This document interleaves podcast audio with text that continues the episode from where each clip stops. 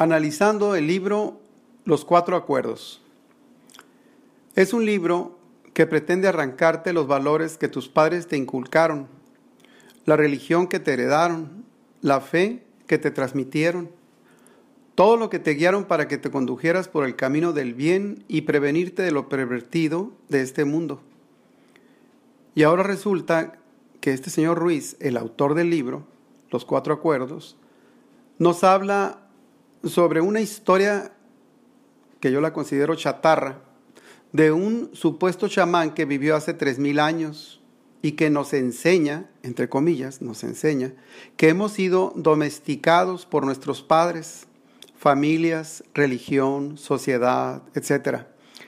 Y que todo lo que aprendiste representa el humo, o sea, los sueños del planeta para él, que no te deja verte en el espejo que eres tú. Sí, cómo no, vaya estupidez de esta sabiduría chamánica inspirada por Satanás que te echa a perder tu vida y te aleja de tu fe católica conduciéndote a la condenación eterna al llevarte por un camino fuera de la gracia de Dios. Este libro, basado en el esoterismo, nos quiere convencer de que mágicamente podemos solucionar nuestra vida. Miguel Ruiz dice que vivimos en un sueño, que en todo momento estamos soñando, que sueñas con el cerebro despierto. He aquí el primer problema nos da una frase paradójica. Esta es una de las principales herramientas que emplea Ruiz, la confusión. Analicemos la frase. Dormido y despierto son dos conceptos que se complementan. Cuando estoy dormido, no puedo estar despierto. Cuando estoy despierto, no puedo estar dormido. Es lógica pura. El principio de no contradicción. Lo que es no puede dejar de ser Así que ya vamos con un problema en el fundamento. Dice Ruiz que soñar es la función principal de la mente y la mente sueña 24 horas al día. Aquí confunde más aún porque le da al soñar la significación de pensar. La mente no sueña todo el día, la mente piensa. Estas confusiones de conceptos están hechas a propósito, como una forma retórica para atraer a los lectores. Pero si se le somete al más breve análisis, cae. Por otro lado, habla de la domesticación, un proceso que nos ha atado a ideas o sueños que no eran los nuestros, porque desde niños hemos seguido las enseñanzas de los demás. Eso tampoco es un concepto original. Hasta ahora Ruiz y sus ideas no me parecen tan originales. Son una mala copia de la tradición filosófica moderna y existencial, pero centrémonos en los cuatro acuerdos del libro a ver si se sostienen. El primer acuerdo, sé impecable con tus palabras. ¿A qué se refiere esto? Ruiz otorga a las palabras el carácter de mágicas, que son como conjuros, que tienen poder sobre los demás y principalmente sobre ti mismo. Hay una corriente pseudopsicológica que trata de explicar esto. Le llaman programación neurolingüística. Bueno, para lograr lo que el autor llama cielo en la tierra, es necesario tener cuidado con lo que dices, no decir malas palabras que provoque el odio de los demás hacia ti, evitar todo conflicto con el fin de ser feliz. En una frase, mandar al carajo a los demás porque tú eres el único que tiene razón. Ahí es donde reside el problema de este primer acuerdo, que entorpece la comunicación. Los sentimientos malos también son necesarios para mantener una buena salud mental. No siempre vamos a estar felices. Habrá situaciones en las que tengamos que comunicar que nos encontramos mal. Satanizar la tristeza y el enojo como lo hace este primer acuerdo solo te convierte en una olla express que en cualquier momento puede explotar. Porque el ser humano necesita desahogarse. No todo en la vida es bello. No todo en la vida es bueno. No siempre estaremos felices. Ese es el gran problema.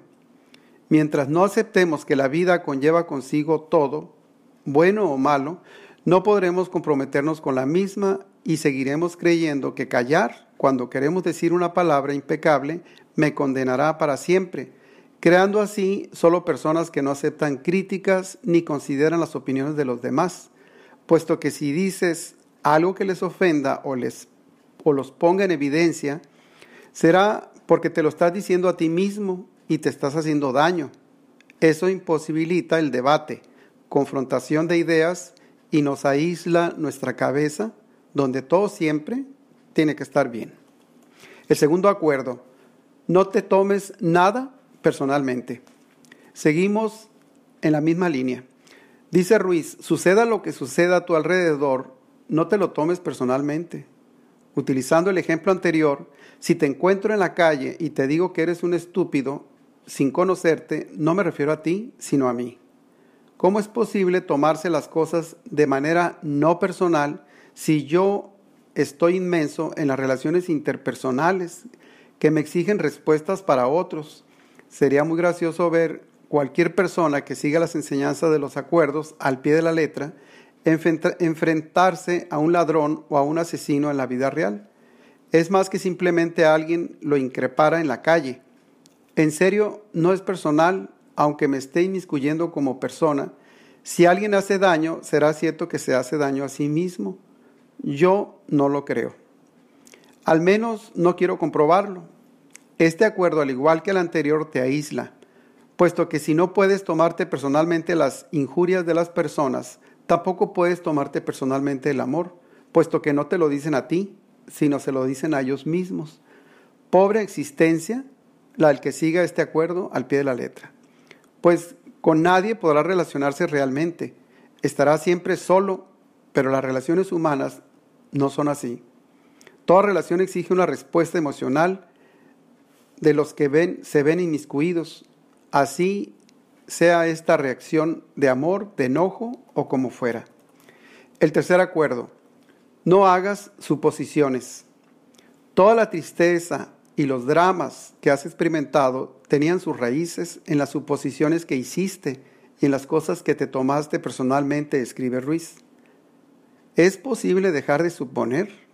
No. ¿Por qué? Porque nos ayuda a sobrevivir. Si yo no supusiera que si me arrojo de un edificio moriré. Quizá ya lo habría hecho. Y si no supusiera que es peligroso salir de noche a sacar dinero del banco, quizá me habrían asaltado. La suposición humana es única en el reino animal y es lo que nos diferencia principalmente de estos. Es la memoria lo que nos hace adaptarnos tan fácil a la vida. En lo que probablemente esté de acuerdo con el libro es en evitar los prejuicios a personas mantener bajo control la suposición a fin de afrontar cosas nuevas. Eso está bien, pero cancelar la suposición definitivamente no me parece muy sano. El cuarto acuerdo. Haz siempre lo máximo que puedas. Es el acuerdo más sensato, pero también el más corto. Te incita a hacer siempre tu mayor esfuerzo. El único problema es que no te dicen qué situaciones es mejor parar como cuando estás en una relación codependiente que no da para más y tú aún sigues buscando solucionarlo. Hay que tener buen criterio y madurez para saber en qué momento está justificada la perseverancia. En conclusión, es un libro fácil, típico de autoayuda, no propone nada nuevo, hasta tiene un mensaje equivocado que te incita a aislarte de las relaciones personales y convertirte en un ser al que todo se le resbale y no pueda tomarse nada en serio. Utiliza el pretexto de una supuesta sabiduría tolteca que no tiene bases para proponer ideas que algunos otros ya dijeron y de mucho mejor manera. Promete la libertad personal, creo que se queda muy corto para lograrlo.